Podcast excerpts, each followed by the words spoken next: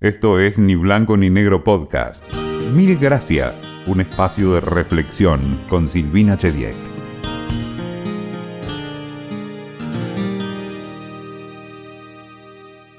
Siempre tuve más preguntas que respuestas. Sé que la duda tiene mala prensa, pero creo que puede ser un muy buen motor para preguntar a quienes saben. Tengo solo algunas certezas. Una de ellas es que el agradecimiento es una gran cosa. Por eso, mil gracias de antemano por escucharnos.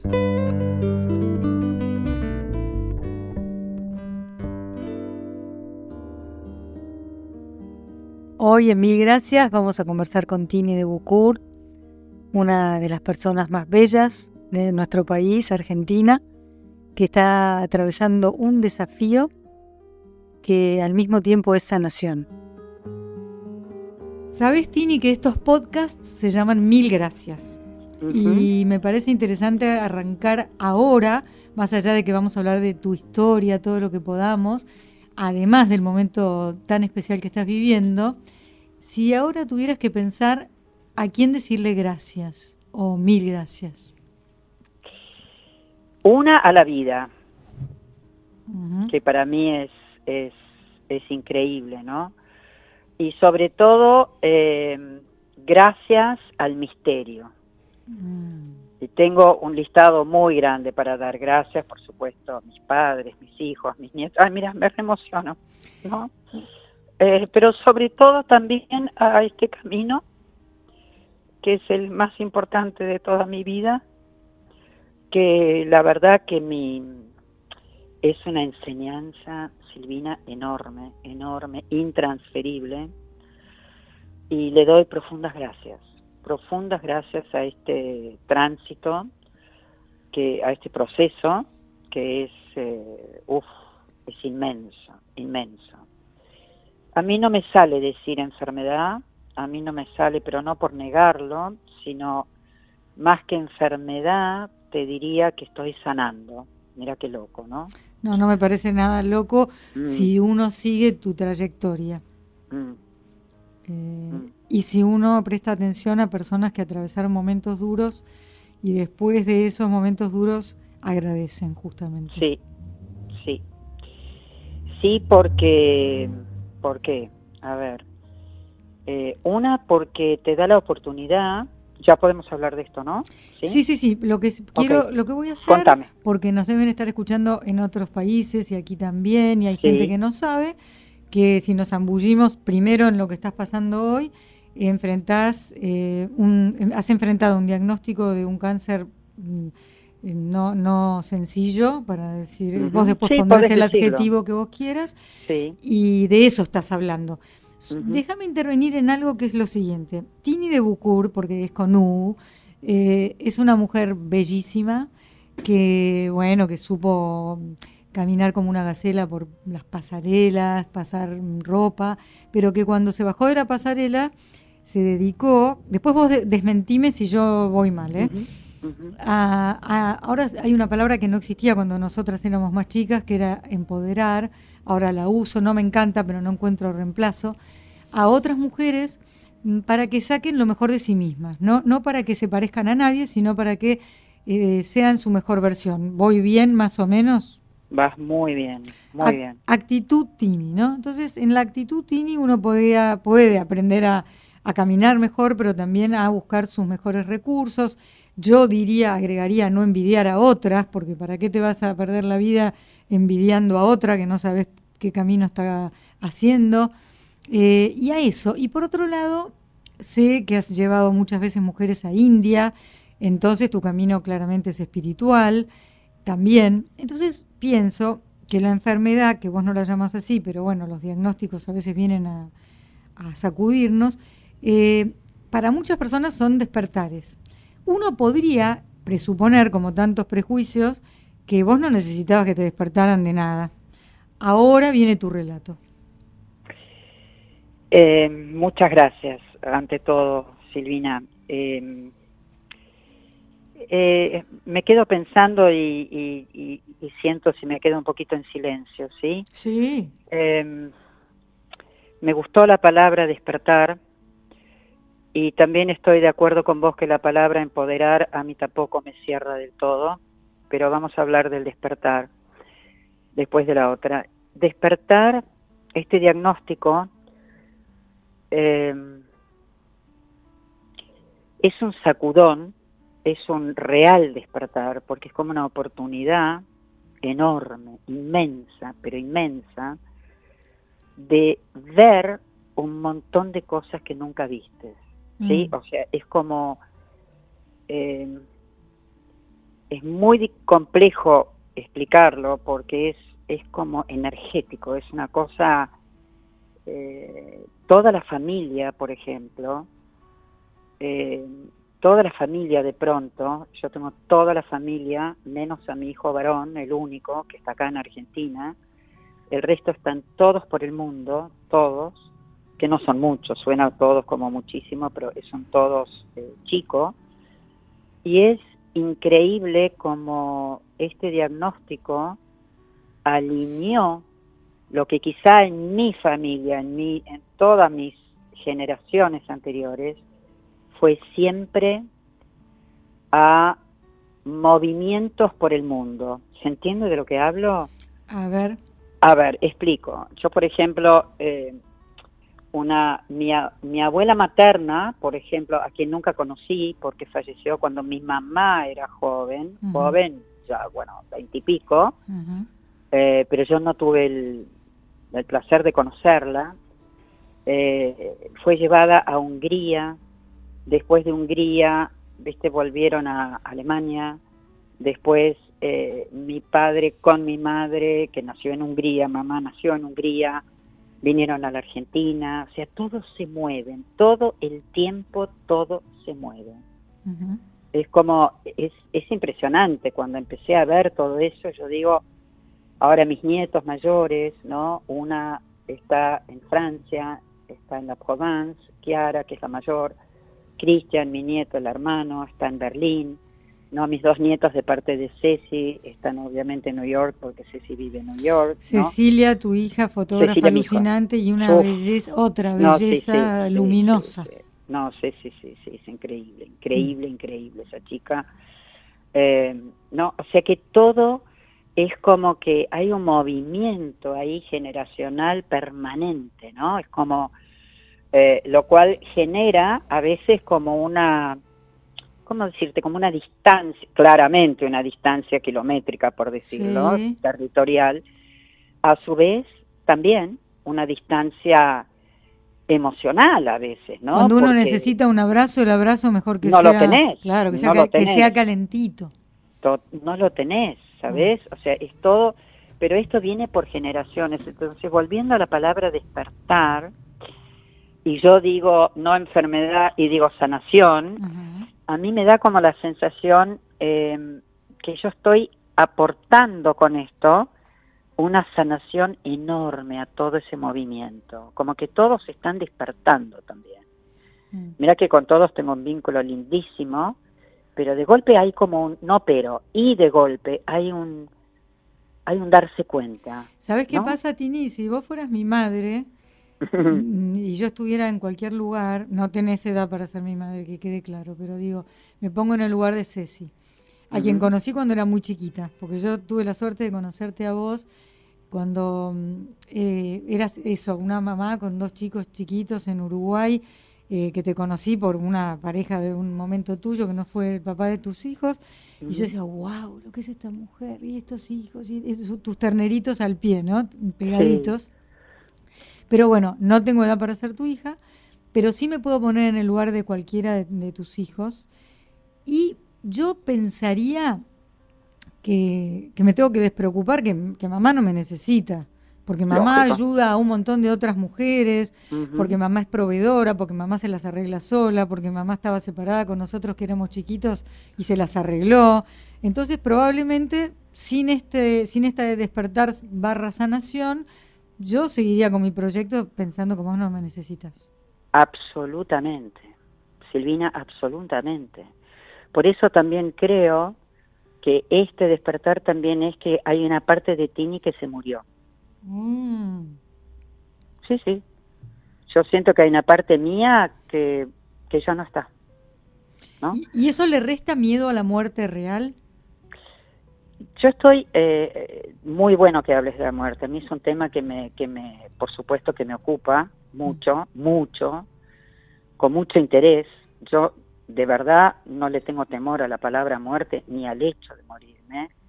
Leo mucho acerca del tema, sigo a mucha gente acerca del tema, creo que es un tema muy tabú, muy tabú todavía. Mm. Eh, y me parece que el tema de la muerte hoy es, a ver, ya sé, frase hecha ahora, ¿sí? Eh, todos sabemos que vamos a partir, todos.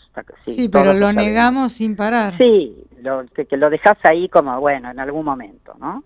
Mm. Cuando te pasa este diagnóstico, cuando, cuando te, te, avisan de este diagnóstico. ¿Cuál es exactamente el diagnóstico, si es que se puede decir? Sí, por supuesto. Yo tengo un cáncer en el ovario izquierdo, en el ovario izquierdo eh, en, estadio 4, que es el, más alto, el más peligroso ya. Eh, eso es lo que tengo. Y curiosamente, mi alma, Silvina, es impresionante, lo sabía. Yo hice una enorme, eh, quiero, a ver, no me quiero eh, ir del tema de la muerte y de, para, para explicar esto. Es verdad que la India, a mí, a ver, yo fui esa modelo en la pasarela, sí, todo eso, buenísimo, y lo adoré, y fue una etapa sensacional siempre tuve una mirada muy particular sobre la palabra belleza, que no es lo mismo que ser linda, ¿no? A mí lo lindo me pone muy nerviosa cuando me dicen qué linda. Es como una etiqueta que detesto porque me la pusieron de muy chica en un entorno muy solitario. Yo tuve una adolescencia muy difícil, prácticamente sin familia, que me hice sola. Y mi papá, que murió cuando yo tenía 13 y que murió eh, de golpe, nunca más lo vi porque se murió en un accidente de auto, o sea, nunca más lo vi físicamente, es como me quedé muy sola porque mi hermano ya estaba en Europa, mi poca familia en, Europa, y mamá, por supuesto, en su momento no era su país, era, húngara, eh, en un estado de depresión muy grande, totalmente entendible, no para mí en ese momento.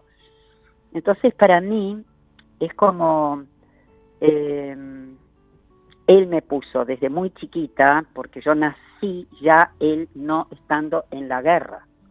Mis padres los dos vivieron las dos guerras, mi papá peleó en la segunda, en un frente ruso, y, yo fui esa hija que nació cuando ya esa parte ya no era una realidad en ese momento, ya había entrado como en otro, en otro estadio, digamos, ¿no? Muy fuerte y por supuesto inolvidable. Entonces yo era la linda y esa etiqueta puesta por mi papá para mí era como importantísima, porque me la había puesto quién? Mi papá, ¿no? O sea, autoridad absoluta que desapareció. Que además murió cuando todavía uno idealiza a los padres, ¿no? Totalmente, ¿no? Y más ese papá que conmigo había como vivido el embarazo, viste, había, bueno. Entonces, esa etiqueta, que justo el otro día escribí algo, ¿no? En Instagram de eso, es como que a la que le pesaba era a mí. Que el otro me dijera que lindo, bueno, lo, escuché toda mi vida, ¿sí? Y lo escucho hoy todavía, ¿no? Pero me pesa, me pesaba, ya no me pesa, me pesaba. Mm. Lo trabajé mucho porque siempre tuve una mirada a algo muy superior a lo lindo, porque lo lindo es genético, es un regalo genético. Yo no tengo nada que ver con eso. No hay mérito alguno. Ninguno, y mira qué lindo, mi mamá, cuando yo tenía nueve, me abrazó en un momento y me dice, sí, Tini, muy amorosamente, ¿eh? me dijo, sí, sos linda, es verdad, tenés muy lindos ojos, tenés un cuerpito muy armonioso, pero sabes qué, vos no tenés ningún mérito por eso. Y tu gran trabajo va a ser lograrlo, equilibrarlo por dentro. Es decir, darle un contenido. Total, muy bien, Silvina, cómo me gusta cómo hablar. Darle un contenido, muy bien. Es como la gente que tiene muy linda voz, ¿viste? Y se regodea en su linda voz. Pero decime algo que me importe. exacto. Y esa frasecita de los nueve años, me la olvidé, ¿no? Mm, mm. Por largo tiempo. ¿sí? Me sirvió ser linda, por supuesto, en su momento, pero no me gustaba. A mí nunca, nunca me cerraba. Mm. De hecho, en la etapa cuando yo formaba a, muchas chicas, eh, yo tenía una mirada muy especial. Yo siempre buscaba la belleza, porque la belleza para mí era algo que vos, vos construías, ¿no? Mm. La belleza tenía que ver con valores que eran invisibles. Claro. ¿No? Con los valores como una, ser buena persona, ser honesta, ser auténtica, no mentirosa, eh, comprometida, responsable, eh, ¿no? O sea, eh, solidaria. Generosa. exacta, amorosa. Sin miedo, al, sin miedo al brillo ajeno. Exactamente, como esa persona que se anima a desarrollar esa semilla que cada uno traemos cuando venimos al mundo, que lamentablemente un altísimo porcentaje de la, de la humanidad se va sin nunca haberla hecho florecer. ¿Y sí? ¿No? Entonces, esta semilla eh, yo siento que está en todos nosotros, ¿no? Está todo el tiempo. Entonces, yo siempre, y cada vez más tengo una mirada muy... Eh, esto de la belleza, por eso yo amo la edad. Ay, vos sabés que tuvimos como una conexión muy loca en este instante, porque te iba a decir, en realidad no era exacto, pero te iba a decir, nunca es tarde para conectar con, con, ese germen que quedó ahí, con esa germinación del poroto. Mm. Nunca. Mm. Y sabes qué, Silvina, y es muy, eh, por eso yo amo la edad. ¿Sabes qué? Yo eh, de verdad hace muchos años, y lo sabés, que desde que volví de, vivir afuera, 12 años, que viví 7 en India y 5 en Uruguay, es como que cuando volví, eh, explotó, te diría literalmente en mí, esa, esa urgencia de alguna manera, ese palpitar que yo tenía dentro por eh, aportar eso a las mujeres, ¿no? Como eh, digo mujeres porque... Porque trabajaste mayoritariamente con mujeres. Sí, pero ¿por qué? Porque en realidad es muy autobiográfico quizá, obviamente en algún lugar, pero también porque siento que hay un enorme, enorme, enorme eh, adiestramiento en lo femenino acá, sobre todo en Argentina ahora, territorialmente, eh, de un gran complacer. ¿No? Como que, y, este culto, ¿no? Este culto tremendo a ser joven. Ay, es terrible. A mí casi te diría... Es una dictadura. Qué feliz que estoy, te juro, Silvina, de tener 72 años, mm. tener mis arrugas, a ver, porque cuando viajo por este país maravilloso que tenemos que no puede ser más bello porque no tiene tiempo, no vamos a hablar de otra de otras situaciones, Estoy hablando de la belleza del país, ¿no? Y de la riqueza que tiene el país, ¿no? Y yo miro esas montañas y cuando llego esos grupos a las alturas de 5.000 metros, a la nada, ¿no? Y veo esas montañas y veo lo agreste o veo lo, lo, todo lo salvaje que hay, y yo digo, wow, ¿no? Qué maravilla animarse a envejecer, pero para eso tenés que haber construido, copia tu palabra, con respeto, un contenido interno, mm. ¿no? Porque si no tenés ese contenido, ¿cómo, cómo, cómo, haces? Lo que pasa es que, bueno, eh, si viviste tanto tiempo en India, supongo que la meditación es parte de tu vida. Obvio, Y, entiendo que ahí es donde uno conecta con lo, lo que, lo que no, no está alcanzado por la arruga, digamos digamos, con lo que no cambia, con lo que, con el alma, como dijiste hace un ratito, que está antes y seguirá después, vos dirás después en qué crees, volvamos si crees al tema de la muerte y por qué no te asusta, eh, porque también yo pienso que es un tema tabú y es una lástima que lo sea, ¿no? Porque... Mira, la muerte en India es, es eh, a ver, yo siempre digo que la India es cruda, no dije ruda, dije cruda, ¿eh? que no es lo mismo. La India es sin Photoshop. ¿Sí? O sea, ¿qué quiere decir? Amplío un poco. Se entiende, se entiende igual. ¿Se ¿eh? entiende? O sea, es sin Photoshop. Es sin, edulcorante, es la vida sin, edulcorante. ¿Viste? El, el, el hiper rico, que, que, que, los ceros que tienen sus números son absolutamente obscenos. obscenos. son absolutamente inimaginables, ¿sí? y al mismo tiempo tenés como contraste la pobreza más tremenda eh, que te puedas imaginar. Ahora, todo eso convive, o sea, es un input por, por minuto eh, que tu cabeza va absorbiendo. Son espejos de tu propia vida frente a, a estas imágenes, ¿no? A estas viven. La muerte, por ejemplo, en Varanasi, ¿no? Cuando vos caminas por Varanasi, ciudad es una de las ciudades más viejas del mundo viva hoy, eh, donde realmente vos caminás entre miles de personas, el famoso Ganges, ¿verdad?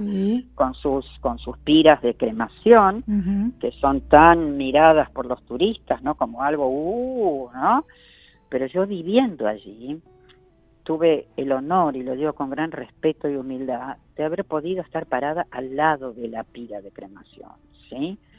y, y, y, donde eh, es impresionante porque ese cuerpo que llega, que está envuelto en algún sari divino, en alguna de esas telas fantásticas que la India tiene con esos bordes, ¿no? Maravillosos, con brillo.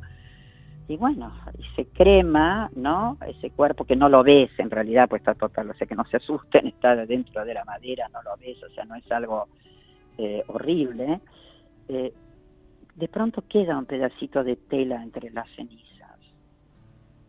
Y yo caminaba y miraba ese pedacito de, tela y me decía, wow, cuánto tiempo le dediqué a la necesidad de brillar. Mm. Y cuando llega el momento, ni ese brillo se quema, ¿no? Como dice, no, fue para mí como una imagen sí, sí, sí, como una imagen, ups, ¿no? Como un, un, un, mm. tremendo insight, ¿no? Que no lo olvido nunca, y caminar por esas calles y de pronto pasan al lado tuyo, pero con la naturalidad más grande del universo, ¿no? Mm. Pasa una, una camilla de bambú con un cuerpo envuelto, repito, en una, una bellísima tela, pero es parte absolutamente natural del día a día. Claro, es el cotidiano. Es totalmente cotidiano. Nacen y mueren personas todos los días. Total, pero todo el tiempo. Y lo que en realidad es muy fuerte, ¿no? Es ver, porque ahora vamos a tocar un temita que no le gusta tocar a nadie tampoco. Eh, ¿Puedo? Pero tengo permiso. Pero cómo no, vas a tener permiso para hablar con nosotros? Son, eh, toca el eh, temita que quieras. ¿Sabes qué? Es el deterioro del cuerpo, ¿no? O sea, este es un tema que en este momento, que estoy muy bien en este viaje, eh, literalmente estoy bien, estoy bien, sin embargo, tengo, tuve achaques con el cuerpo muy fuertes, ¿sí? Y ver el deterioro del cuerpo es, es una realidad, wow, ¿no? O sea, es, es es muy impactante, porque contra eso, y con esto no quiero, eh, a ver, no me pasa nada en especial, pero estoy con seis quimios encima, el cuerpo queda, las pasé muy bien, eh, no tuve ninguna, digamos, ningún efecto que fue realmente maravilloso, pero, ¿no? Seis quimios muy fuertes, es como tener seis guerras adentro, ¿sí? Eh, a las cuales yo pinto, a las cuales yo escribo, eh, o sea, las saco y las transformo en otra cosa. Hmm.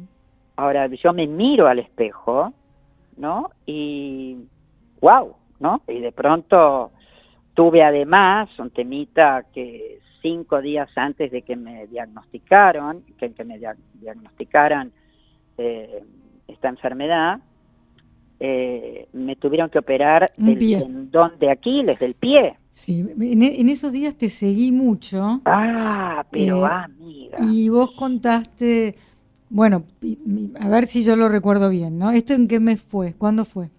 Enero, el 5 de enero me operaron bueno, del pie. Como esto, como esto se puede escuchar ahora o más adelante, estamos hablando en el mes de junio de 2023 con Tini de Bucur.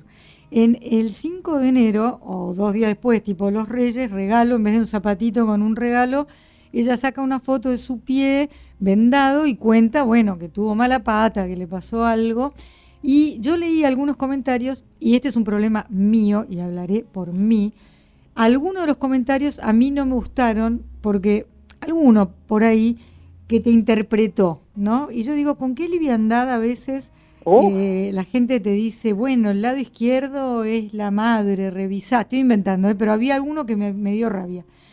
Desapareciste un tiempito y cuando reapareciste nos contaste a todas las que te leemos lo de tu panza inflamada, lo del líquido que te habían quitado y lo del diagnóstico. Y ahí te empezamos a acompañar. Me da la impresión de que ahí la gente se cuidó un poquito más con los comentarios, pero esta pregunta te lo quiero hacer a vos y sobre todo a vos.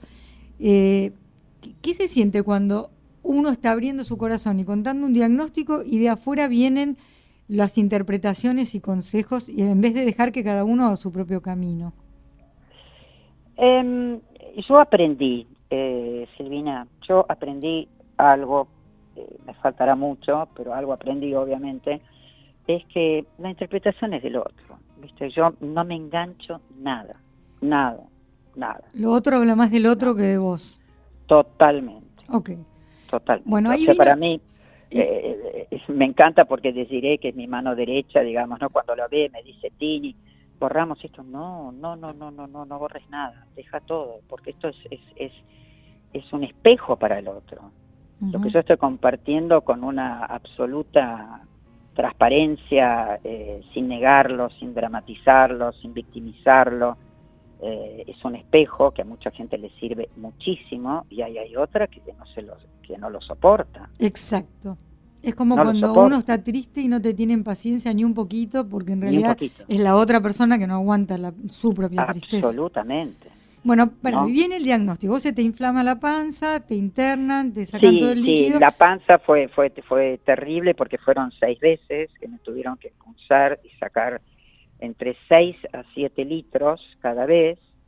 Eh, que es un, eh, a ver, se llama asitis, ¿no? Es un, es un líquido que, que produce el tumor, pero yo no tenía todavía el diagnóstico porque la patología, o sea, eh, digamos, para que te den el resultado patológico lleva mucho tiempo, porque es un proceso químico. La anatomía patológica. Exactamente, ¿no? Entonces eso tarda mucho y en esa espera, bueno, yo iba haciendo panzas, ¿no? Y esas panzas, eh, bueno, ahí fue cuando bajé mucho de peso, bajé 11 kilos. Mm. Eh, y el cuerpo ahí, porque gracias al pie, ¿no? Eh, con dos meses de bota puesta, yo tuve que dormir tres semanas con la bota puesta, bueno, son dos meses de cama, ¿no?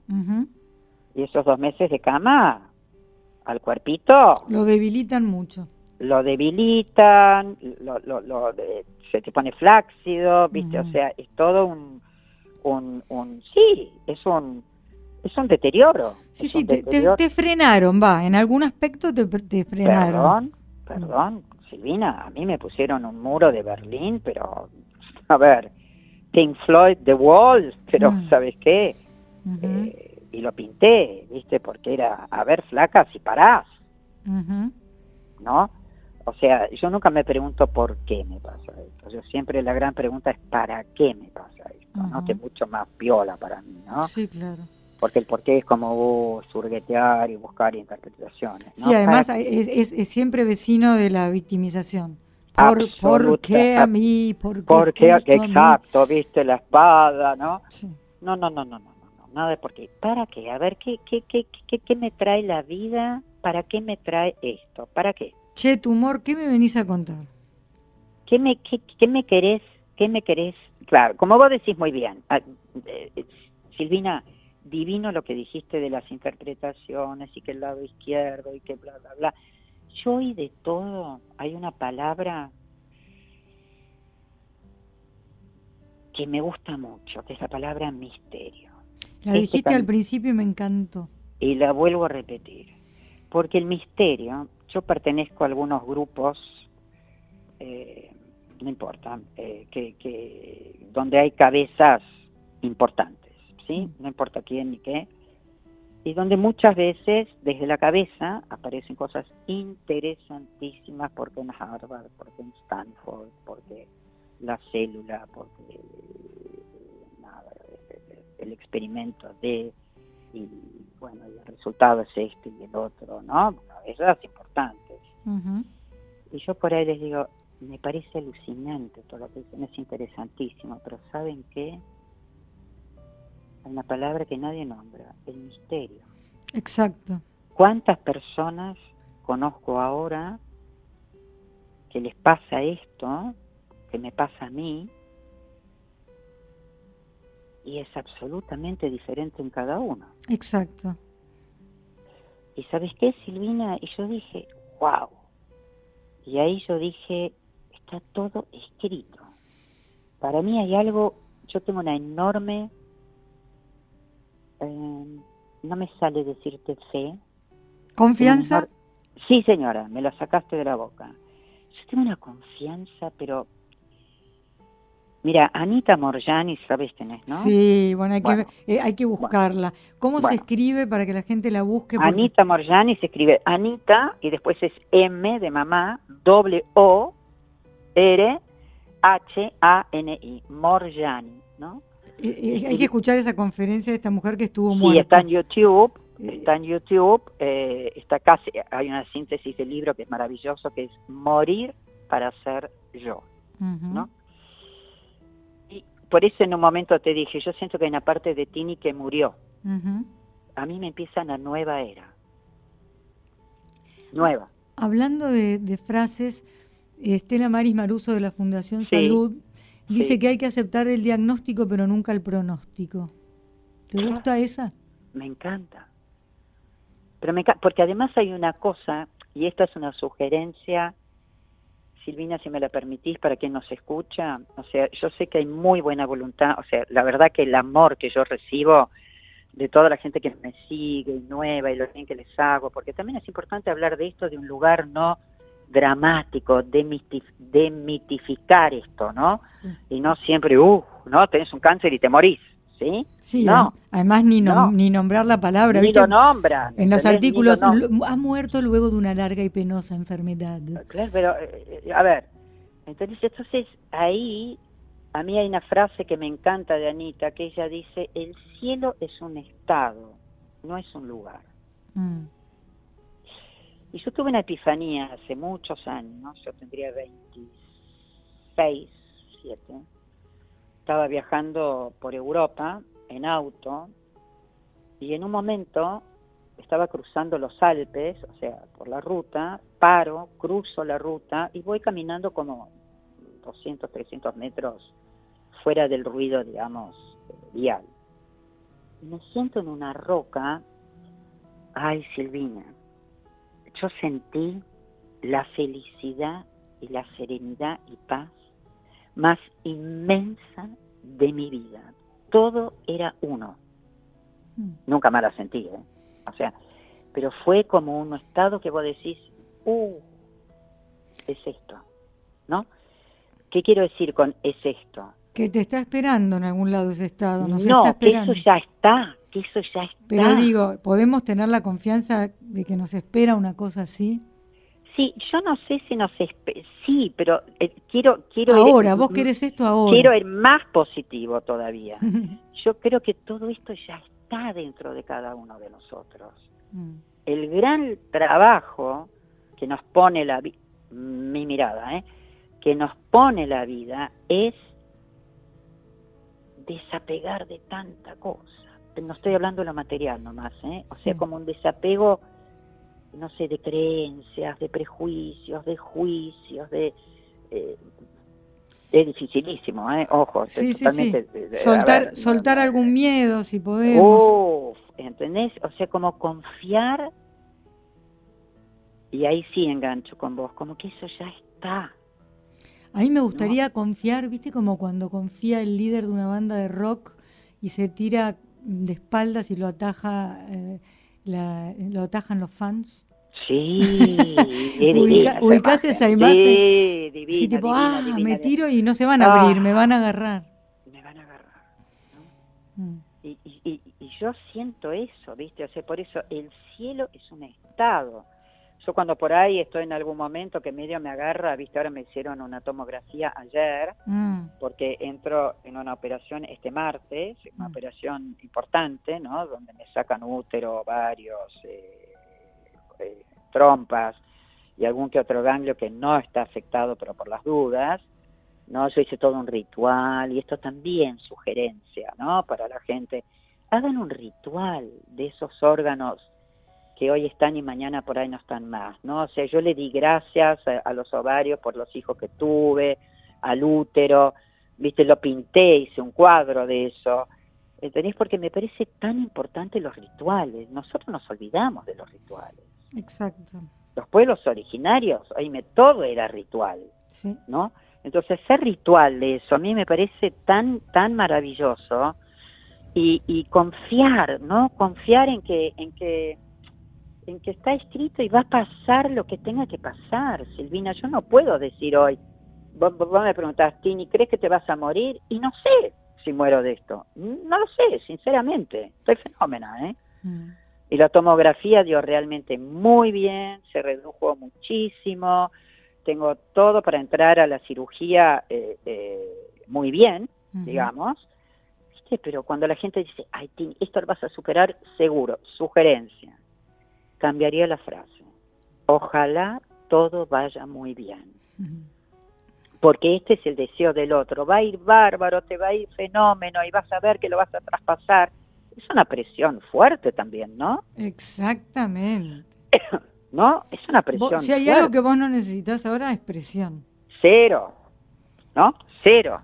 Sí confiar, sí entregarte a esos médicos, a esas manos, que se benditas las manos y los uh. ojos y y el expertise. Si entiendo bien, entonces estas seis quimios fuertes fueron para reducir el tumor y poder operarte. ¿Es así? Exacto, exacto, exacto. ¿no? Entonces esto, eh, por suerte, y, y, sí es verdad que tengo una actitud, ahora mejor que nunca puesto mi actitud tini, creo. Claro. ¿no? Porque una cosa es decirlo y hacer un montón de cosas, pero otra cosa es demostrarlo cuando tenés... Cuando te toca a vos, claro. Cuando te toca en serio, ¿no? Fuerte. claro. Eh, y la verdad que yo confío mucho en mi cirujano, mucho en mi oncóloga, y tengo millones de opinólogos, millones, millones. Me imagino. ¿No? Que me dicen, uy, seguí a este, mira este, anda a ver esto, anda, seguí con esto. Y sabes qué, Silvina, escucho solo a mi corazón. Así te lo digo, ¿eh?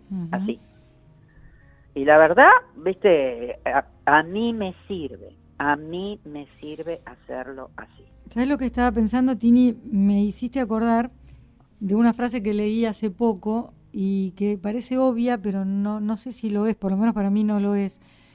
Eh, dicen que se enseña, viste, cuando uno enseña, bueno, se supone que el que aprende es el otro, y que se aprende mucho enseñando. Y a vos te tocó enseñar durante mucho tiempo. Años. Y, ahora eh, se te hizo carne el aprendizaje. Totalmente para mí fue la mejor enseñanza. E, eso que decís que para mí no es nada obvio. A ver, eh, estoy de acuerdo al 100%, ¿eh? al 100%, ¿no? Porque es una...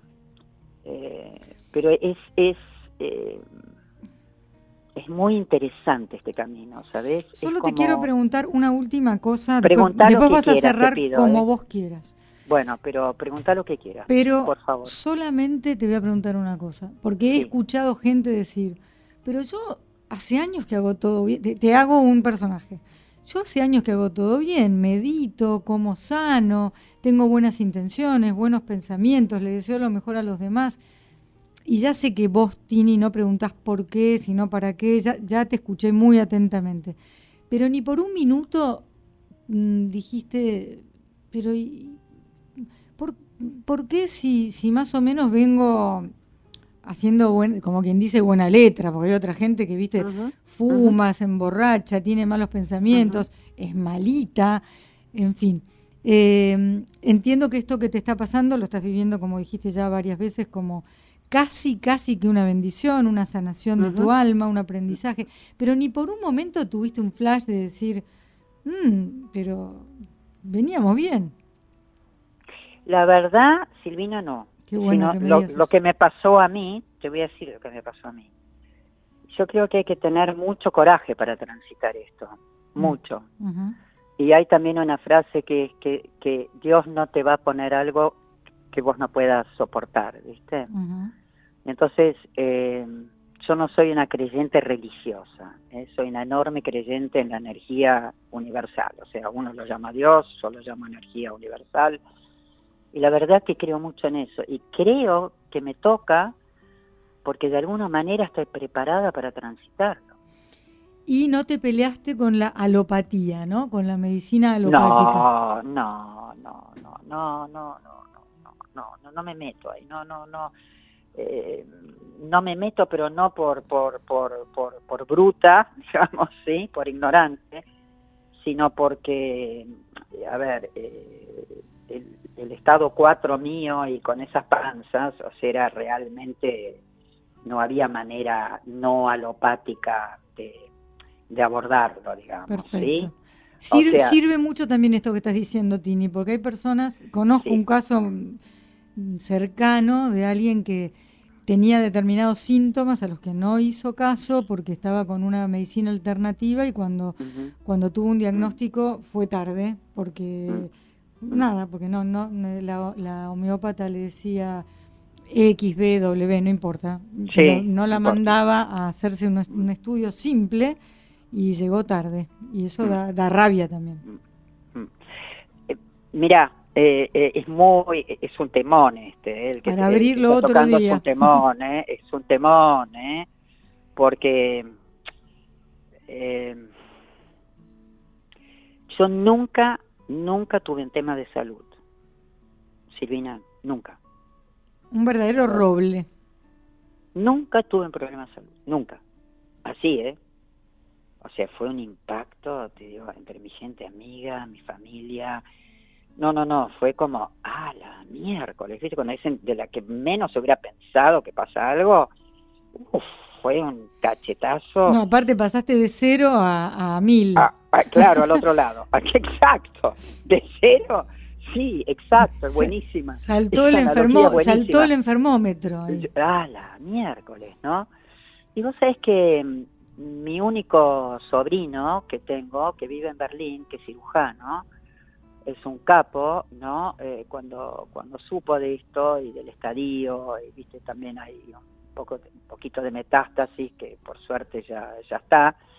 Eh, o sea, era un diagnóstico heavy, ¿no? No era estadio 1 o 2, ¿sí? 4 mm. y con, eh, con pequeñas cositas de metástasis. y me dijo, y Tini, no hay, mira, o sea, él, él tiene una mirada también ampliada que también lo, lo no alopático, digamos, lo, alternativo es válido, ¿sí?